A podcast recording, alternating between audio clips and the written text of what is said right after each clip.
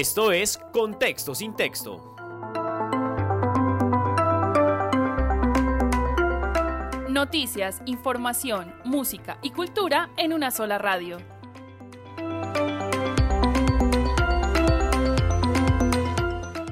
Muy buenos días a todos los oyentes de Contexto sin Texto, el magazine institucional de la Alcaldía de Armenia en los 102.1 de la UFM Stereo. Mi nombre es María Fernanda Gaitán y los estaré acompañando hoy en nuestra séptima emisión junto a mi compañero Leandro Vega y un invitado muy especial. Buenos días, Leandro. Mafe, muchas gracias. Buenos días para todos los oyentes de los 102.1. Esta es la séptima emisión, como ya lo mencionas tú, de Contexto sin Texto, este magazine que quiere hoy tener un invitado supremamente especial para todos ustedes. Se trata nada más y nada menos que de José Manuel Ríos Morales, el alcalde de Armenia. Alcalde, muy buenos días y bienvenido a este su magazine Contexto sin Texto. María Fernanda, Leandro, un saludo muy cordial a usted y por supuesto a todos los oyentes. Hoy tenemos varios invitados musicales porque sabemos que el alcalde es algo Ah, melómano. Entonces, vamos a comenzar con el, el que estamos escuchando en este momento de fondo, que creo que no necesita mucha presentación. En este momento estamos escuchando Redemption Song de Bob Marley. All pirates, yes, they rob I. Sold I to the merchant ships. Minutes after they took I from the bottomless pit. But my hand. Muy bueno, excelente. Alcalde, Van sabemos, llorar, no, sabemos que usted es un gran fan del reggae y de Bob Marley y por eso quisimos traer a este primer invitado. Muy Cuéntenos por qué le gusta el reggae y por qué Bob Marley. Específicamente los que escuchamos a Bob Marley escuchamos también la letra, sabemos el ritmo, pues que es definitivamente este caribeño, el reggae es un ritmo suave, es un ritmo que reconforta, pero la letra de las canciones tienen un mensaje muy lindo, el amor siempre está en las canciones, Dios, la esperanza, la naturaleza, eh, La creo familia. la familia, importantísimo, entonces aprendí a querer y a escuchar a Bob Marley a través de la compañía de mi hijo, Manuel Sebastián Ríos, que también es un apasionado por, por Bob Marley y que pues, precisamente eh, en las- los espacios que compartíamos, entonces siempre teníamos, me decía, esta canción más o menos dice esto y esto, y me después yo la tarea de, de buscar la traducción y de verdad me enamoro. Encantado, absolutamente todas las canciones, Three Little Birds, por ejemplo, Tres Pequeños Pájaros, One Love, que es la canción que que me encanta también de mi hijo. Bueno, muchísimas, muchísimas con las que verdaderamente he compartido y que tienen un mensaje muy lindo para toda la sociedad. Alcalde, el reggae, digamos que en toda su historia, transmite un mensaje de tranquilidad. Sí. Tranquilidad que debe de tener un mandatario es una de las preguntas que yo quiero hacerle a usted. ¿Por qué ser alcalde? ¿Qué lo motivó a llegar a querer dirigir la ciudad y a trabajar fuertemente por los armenios? Mira, yo creo que la preparación administrativa, financiera y de trato a la gente que tuve eh, en la formación en el sector financiero me llevaron a concluir que eso era lo que necesitaba realmente el sector público. El trabajar de la mano con el sector privado y con la academia no ha sido fácil, de hecho no, no, no ha sucedido de manera efectiva acá en Armenia y yo creo que esa es una de las ventajas. No es fácil, ni, ni dimensiona usted cuando está por fuera el trabajo. Acá yo no sufro de, este- de estos egos, de que me encanta estar con escoltas. Al contrario, no me gusta estar con escoltas. Me- no me interesa, ni, me ni, ni tengo que decir que me digan que, se- que sea el alcalde o que aquí llegó el alcalde, para nada en lo absoluto. Al contrario, eh, mi trato como tal sigue siendo formal y amable con todas las personas, pero sí me llevó ese pensamiento de que estaba preparado para poder administrar una ciudad que realmente requería. Requería buen trato a la gente y requería también un enlace y un conocimiento administrativo para organizar la ciudad. Organizar la ciudad significa organizar la administración. Y ese desafortunadamente ha sido el problema más grande. A pesar de todos los problemas que hemos tenido, desde la misma pandemia, incluso desde el mismo paro o los problemas personales que hemos tenido también incluso el año pasado, lo más complicado sigue siendo organizar un sistema que estaba organizado para defraudar a la gente y para robarse la plata. Y lo tengo que decir así de manera descarnada, porque eso era desafortunadamente lo que estaba pasando. Entrar a implementar todos nuevos sistemas, a cambiar actitud, a cambiar pensamientos, a saber que somos servidores públicos y que debemos es de empezar a que todas nuestras competencias las podamos nosotros dirigir a servirle a los demás. Todo eso ha sido supremamente complicado. Continuamos con esto por ejemplo, te doy un ejemplo básico, nunca se conciliaron las cuentas en 10 años. Eso no tiene sentido.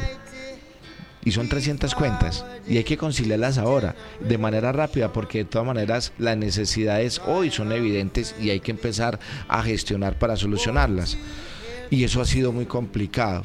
Llevamos un 60, un 70% más o menos de conciliaciones de cuentas, pero todavía nos falta muchísimo problemas para poder desarrollar las obras de valorización, por ejemplo. Todo eso necesita el orden de saber cuánto tenemos, dónde lo tenemos y que las cuentas realmente correspondan con sus valores. Y eso es algo supremamente complicado. Eso ha sido lo más difícil, pero yo también tengo una, yo creo que ahí tengo una, una, una, una ventaja que podría responder esta, esta pregunta que me hiciste. Soy un hombre creyente de Dios y el tiempo de Dios es perfecto. Y para todo lo que ha pasado en la ciudad y en Colombia y a nivel particular, se necesita estar preparado. Y necesita tener conocimiento y tener también, digamos, todas esas bondades que Dios me dio, una resiliencia. Yo soy bueno levantándome. Y créame, hay que luchar las cosas, hay que trabajarlas, hay que hacerlas con tesón y con cariño. Y eso es lo que yo tengo en mi mente ahora con Armenia. No sé si alguna otra persona podía tener esto y soportar tanta cosa que pueda pasar en una administración, que ha sido totalmente atípica y en un gobierno totalmente atípico. Pero yo creo que con la ayuda de Dios y como tal, con el pensamiento y con la formación que tengo, sacamos adelante la ciudad. Alcalde, eh, ya que tocamos ese tema de, de lo difícil y de lo atípico y de la resiliencia y de la fuerza que hay que tener para afrontar todo lo que usted tiene que afrontar. Cuéntenos cómo es un día en su vida. Yo generalmente ya a las cinco y media de la mañana ya estoy levantado. Eh, estoy a las seis y media acá en la oficina todos los días. Tengo agenda desde las seis y media. A las siete de la mañana todos los días tengo reunión con todo el equipo de trabajo de siete a, siete, ocho, ocho y media y ya empiezo, digamos, con la atención en la agenda básica, las actividades, las reuniones. Pero lo más importante de esto es, eh, yo sé que, que salgo a las seis, seis y cuarto de la casa, pero la verdad no sé a qué hora regreso. No almuerzo generalmente acá en el despacho, casi el 90% de los almuerzos los tengo acá y pues eh, sí tengo que decirte, muchas de las actividades para colocarnos al día las empiezo a hacer de noche porque es la forma para poder desatrasar los documentos, reuniones con los gabinetes, con los secretarios eh, y pues la hora más o menos en promedio puede ser 10, 10 y media, 11 de la noche con la que ya estamos llegando todos los días a la casa, incluidos los sábados. Ella ha tratado de hacerle esa promesa a mi señora, a mi tata, que definitivamente es un apoyo impresionante para todo este proceso, al igual que nuestro el gestor social que es Manuel Sebastián. Eh, y es mínimamente los domingos ya no trabajarlos, al menos no venir a la oficina, pero sí estar pendiente de la ciudad y compartir con ella. Es muy complicado, tal vez eso ha sido lo más difícil y, y en esto la verdad, eh, las consideraciones es que la familia como tal siempre está ahí. Tata Tata ha sido una persona leal. Llevo 31 años de casado con ella. Me, la conozco hace 37 años. Llevamos casi toda nuestra vida juntos. Y esta etapa ha sido supremamente complicada. La política, los enemigos, la politiquería, la ambición de poder que tienen muchas personas eh, hacen que, que uno se vuelva muy susceptible pues para comentarios, para las Sí. redes y eso es muy duro. Definitivamente cuando alguien quiere y conoce que la versión no es esa, sino la verdad, la, la verdad es lo que estamos haciendo y tratar de desmentir a alguien que es tosudo con una posición y obstinado es muy complicado. Entonces todo ese tipo de, de circunstancias pues, hacen que definitivamente sea algo complicada la labor, pero, pero mírenme, son esos pequeños éxitos que se vuelven gigantes cuando sabemos que estamos haciendo las cosas bien y que podemos organizar la casa. Cuando sabemos que por fin están saliendo los proyectos, cuando sabemos que la gente está confiando, cuando sabemos que estamos atendiendo muchas de las necesidades, cuando sabemos que realmente la gente, una, una, una pequeña cantidad de gente valora y una gran cantidad espera mucho más. Pero yo sé que como vamos con el dinamismo que tenemos, las obras se hacen, los proyectos se realizan y todos los días darle gracias a Dios por ser fiel con su palabra de que nos cuida y siempre está con nosotros. Bueno, y en esa agenda tan apretada, ¿a qué hora escucha usted tangos? Ah, de noche. ¿Y qué tal este tango que le tenemos hoy? Van a ser chillas. Esa sí, ya, esa es de, ma- esa es de Carlos Carlitos Gardel. Esto es Volver de Carlos Gardel en contexto sin texto. Muy lindo. El parpadeo de las luces que a lo lejos van marcando mi retorno. Son las mismas que alumbraron con sus pálidos reflejos hondas horas de dolor. Y aunque no quise el regreso, siempre se vuelve al primer amor. Esa es una época linda. Yo, yo, yo nací y me crié en las 50. Y era la zona de tolerancia en ese entonces, las cantinas. Entonces escuchaba por la noche los tancos. Eso me arrollaba. Linda. Es una época bonita. Una época de mi niñez muy bonita, muy bonita. Todas las noches me arrollaban los tancos. Hay unos muy lindos, la pastorita, la pastora, eh, mm, milongas hermosas de, de Juan Carlos Godoy, de Roberto Mancini, bueno, de Alfredo de Angelis, muy bonitas, muy bonitas, la verdad. Me pone muy nostálgico, pero también me hace reconocer de que fui un afortunado. Alcalde, le trae buenos recuerdos, le trae nostalgia y yo creo que evocar la infancia es, es supremamente importante para todos los seres humanos porque nos recuerda esos sueños y esas ganas que teníamos como de crecer y de empezar a, hacer ciertas cosas. Yo le tengo otra canción que por ahí me dijeron al alcalde también le gusta la música de Sembrina y es Ah, La La Matica. Matica de Lisandro Mesa. Claro que sí, me encanta.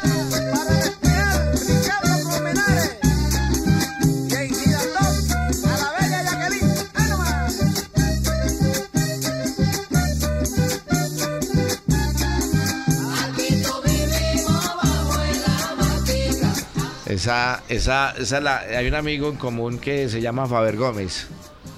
Lo quiero mucho y, él ya sabe cuáles son los gustos. Entonces, cuando estamos en el carro y mientras vamos de un lado a otro, generalmente tengo sintonizada la emisora. Escucho mucho esa emisora y, él ya sabe, esta parte la matica, los tangos, lógicamente, que, que- que siempre van a estar y el reggae también con el que me relajo mucho. Y me pone, pero no, la verdad no dejo de ser, soy un hombre, la verdad, muy sensible. Eh, en esa parte, cuando tocan la familia, cuando tocan esos recuerdos bonitos, diciembre en las 50 era algo especial, era donde se hacía la pólvora. Entonces el olor, la bulla, la nostalgia también de estar al lado de la cárcel y de la gente que iba entonces a despedirse en Año Nuevo, en esas fechas especiales, la calle, la gaminería con la que nosotros manteníamos todo el día en la calle volteando, jugando, eh, jugando botacoco, Jamie, escondite americano, con, éramos como 20 muchachos y nada más dos niñas, entonces había que hacer fila para poder eh, darle el besito. Me acuerdo los nombres Marucha y Marta Inés. Eh, todo eso, de irnos para el río, de algo muy diferente a lo que también tenemos hoy es la realidad nos enfrentábamos y competíamos con nuestros amiguitos de manera real. No era, o sea, el y en serio hacíamos competencia, Sí. entonces sabíamos eh, quién le gana la pelea a quién, y entonces nos hacíamos en fila. Y yo era los más chiquitos, entonces yo sabía que yo siempre estaba casi de último porque pues los otros eran más gordos y más grandes. Y, y- y- pero era real, no eran perfectos. Sabíamos que, que, que también se le caían los dientes, que la familia tenía problemas, que tenían necesidades, que no tenían zapatos, que no podían ir a estudiar. Bueno, todo esto pero, pero también teníamos eh, el contacto humano, que es lo que desafortunadamente, y lo digo con muchísimo respeto, pero que pasa ahora, y es lo que no tienen nuestros muchachos ahora, esa- ese relacionamiento real con los otros amigos. Eh, básicamente yo no le creo a las selfies o a esos perfiles, no lo vayan a hacer, eso es más engañoso que un berraco, pero, pero se comparan y es muy duro cuando ven que, por ejemplo, la imagen de otra persona eh, es casi perfecta. Y no, no somos perfectos. Tenemos errores y, te- cometemos errores y tenemos eh, defectos todos los del mundo. Y tal vez eso es lo que nos hace más humanos. Aceptar, aceptar esos, esos errores, esos defectos y esos comportamientos eh, y saberlo socializar y manejarlo, manejarlo, era muy bueno. La escuela, lógicamente, extraordinaria, las acacias, el Rufino Sur, extraordinario, con gente también real y con amigos con los que realmente compartíamos y vivíamos y empezamos a, crecer y a soñar cómo poder cambiar la ciudad y cómo poder construir una vida también con nuestra familia. Alcalde, hay una, hay una eh, pregunta que me gustaría hacerle y es que se ha caracterizado usted por siempre estar en las calles, ¿sí? Ajá, por siempre ir a, mucha falta. ir a conversar con la gente en esos momentos que han sido neurálgicos y que han tenido algunos inconvenientes, como los tiene cualquier ciudad. Eso hace parte de la esencia, quizás relacionándolo con lo que nos estaba contando ahora, y haberse criado con una cantidad de pelados jugando en la calle, teniendo ese contacto con ellos. Ese es uno de los eh, como de uno de los pilares de su administración, estar escuchando siempre a la gente en la, en, en Y la me hace mucha falta, Leandro, el hecho de la pandemia. Nosotros veníamos este año con una dinámica muy interesante, muy buena de ir a las comunas. De hecho, la empezamos, la empezamos a empezar nuevamente ahora. La empezamos mañana. De hecho, nosotros tenemos una jornada de 2 de la tarde hasta las 10 de la noche. Mañana. Con todas las comunas. Con los cediles, con los presidentes de Comunal, con los presidentes de Junta de Acción Comunal y con varias comunas. Y hay algo, y hay algo que la verdad, hay algo que me enseñaron desde pequeño, y es dar la cara. Dar la cara, es que es la realidad, pasó esto, sí. Es que, que- que el tema de valorización, sí. Que el tema de valorización entonces, que es que usted lo está reviviendo. No, eso es falso. Yo lo que he dado es por fin y he acostumbrado a que yo asumo las responsabilidades, así sea guardando silencio, pero dando la cara. Y dar la cara a la comunidad es lo más importante. Ahora precisamente me decía alguien, pero es que usted ya no me volvió a saludar. Y le decía, muéstrame cómo mantienes en la calle. Mantiene con una cachucha, un tapaboca y un chaleco. Yo le no te reconozco, no te reconozco.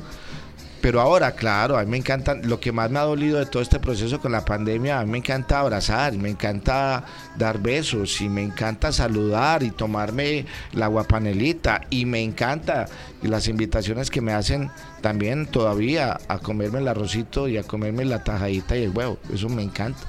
Y, y desafortunadamente sí se ha visto muy interrumpido, Leandro, por la pandemia, pero pues ya con esta nueva realidad que tenemos, ya vamos para la calle todos otra vez. Y ese es el mensaje que quiero enviarle a todos los ciudadanos. Nuevamente vamos a estar con todos los secretarios en las calles con las comunas. Eh, uno de, de sus sueños era, o sus metas, era ser alcalde de la ciudad. Sí. ¿Qué sigue en su vida personal, profesional? Te cuento algo, Mafe. Lo más importante para mí en este momento es hacer una muy buena alcaldía. De resto, las cosas se dan. Políticamente me dicen, es que tienes que empezar a mirar.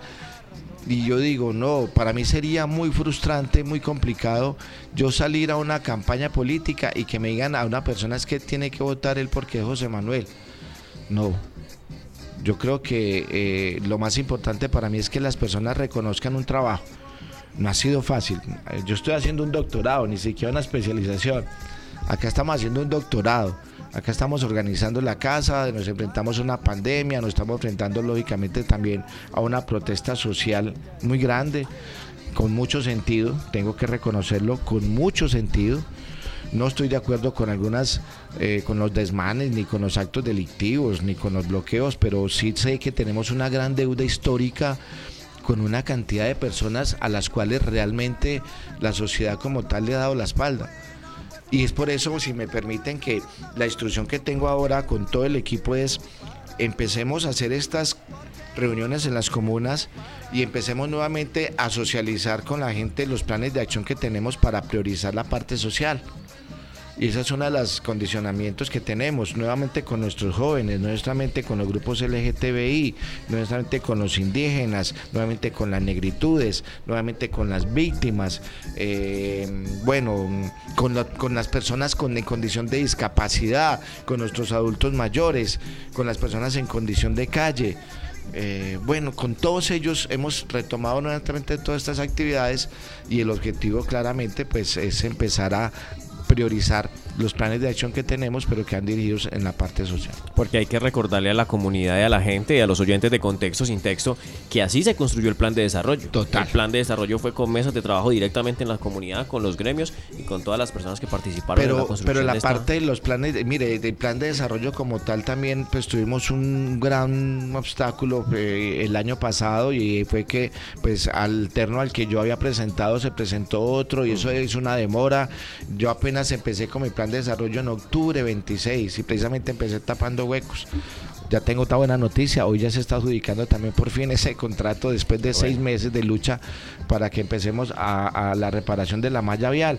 Y, y algo que resultó importante, Leandro, eh, cuando estábamos en, la, en muchas de estas reuniones en, en- en las comunas, es de las necesidades que tenemos históricas, de no tanto, bueno, no tanto, no, hay que, hay que tapar muchos de esos huecos, pero hay, muchas, hay muchos de nuestros barrios con vías que se construyeron y que son carreteras destapadas. Eh, por ejemplo, Bosques de Pinares, por ejemplo, La Virginia, por ejemplo, La Castilla, La Pavona. Eh, bueno, hay una gran cantidad de barrios en donde hay unas vías que nunca se terminaron. Hay que terminarlas y yo creo que acá hay que hacer una inversión muy importante en todo lo que tiene que ver con malla vial. Es por eso que en el préstamo que tenemos aprobado por el plan de desarrollo y allí vamos a sacar un rubro importante de casi 20 mil millones de pesos para todo lo que es mantenimiento de la malla vial en la ciudad.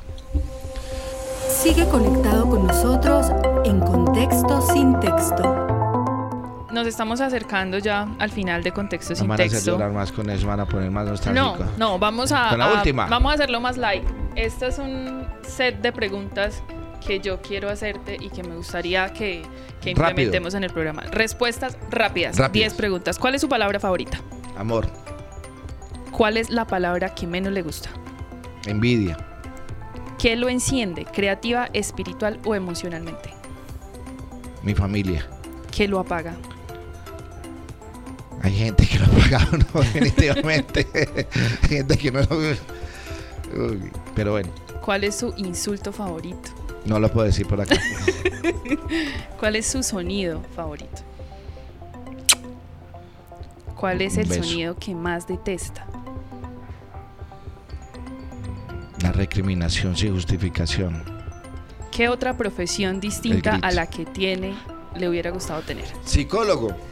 Me encantaría. De hecho, yo creo que yo soy un psicólogo frustrado. ¿Qué profesión definitivamente no le gustaría tener? No me gustaría ser contador público. Y, y- y fue una carrera con la que inicié y por la cual me retiré. Si el cielo existe, Sí, ¿qué le gustaría que le dijera Dios cuando llegue? Bienvenido. Y la última pregunta, que esta sí es muy mía. Alcalde, ¿usted es feliz? Trato de ser feliz. Trato de ser feliz. Yo creo que la felicidad es un estado mental y depende mucho. No, uno no puede ser feliz siempre. Eso es imposible. Yo soy feliz siendo alcalde. Eso sí me hace ser feliz. Siendo alcalde y, y- y- y- y haciendo mucha obra Eso se me hace ser feliz. La felicidad eterna no existe. No conozco la primera persona. Sería imposible. Estamos en esa búsqueda. Y uno no la puede buscar. Yo creo que las circunstancias se dan como para que el instante se dé. Alguien hablar, hablar de felicidad es hablar de plenitud y de tranquilidad. Mi madre dice que, que la tranquilidad no tiene precio y es lo más importante. Ella la encontró en Dios. Yo encuentro mi felicidad en hacer un buen trabajo y que reconozcan que realmente hicimos un buen trabajo. Hubo un emperador romano que en su momento de muerte le decía a sus hijos, déjeme pensar que no he vivido en vano. Eso lo hizo feliz en ese instante para, de morir. Y fue de Cartago. Fue un gran emperador y la gente lo recordó como un gran emperador. Esos momentos valen. El momento de felicidad, ¿cambiaría o no toda la vida? Sí. El momento de felicidad es llegar al cielo. Debe ser grande, ¿sí o no? Y de ver a Dios, debe ser muy grande. ¿Y cambia o no toda la felicidad del mundo? Sí. Alcalde, para nosotros y para los oyentes de Contexto sin Texto, sé que es un gusto escucharlo desde una perspectiva mucho más humana, porque sabemos que, como nos lo describí ahora, trabaja desde las seis y media hasta las diez y media, once, incluso sábados y domingos. Eh, quisiéramos que le dijera a la gente un mensaje, un último mensaje a los armenios, por los que tanto trabaja, por los que tanto se esfuerza. Estoy leyendo un libro de, de Barack Obama que se llama La audacia de la esperanza. Uno nunca puede perder la fe. Armenia, yo le pido a Dios todos los días que me dé la oportunidad de hacer las obras y proyectos con los cuales la gente pueda volver a sonreír y a soñar. No dejen de soñar ni de creer que aquí hay una persona que está dispuesta a generarle esa tranquilidad y a generar esa, esa fe que se debe tener para que todos podamos trabajar por una sola causa, Armenia y el departamento del Quindío. No podemos dejar de, de perder esa esperanza ni esa fe. No ha sido fácil, pero le reitero, aquí estoy yo y estoy haciendo absolutamente todo lo posible para volverle a brindar a los armenios esa sonrisa y esa tranquilidad que tanto se merecen. Alcalde, muchísimas gracias. Llegamos al final de la séptima emisión de Contexto sin Texto, gracias a los 102.1 de la Universidad del Quindío y gracias a mi compañera María Fernanda Gaitán. Muchas gracias al alcalde José Manuel Ríos Morales por acompañarnos hoy, gracias a mi compañero Leandro Vega y gracias a la UFM Estéreo por este espacio. Chai. Esto es Contexto sin Texto.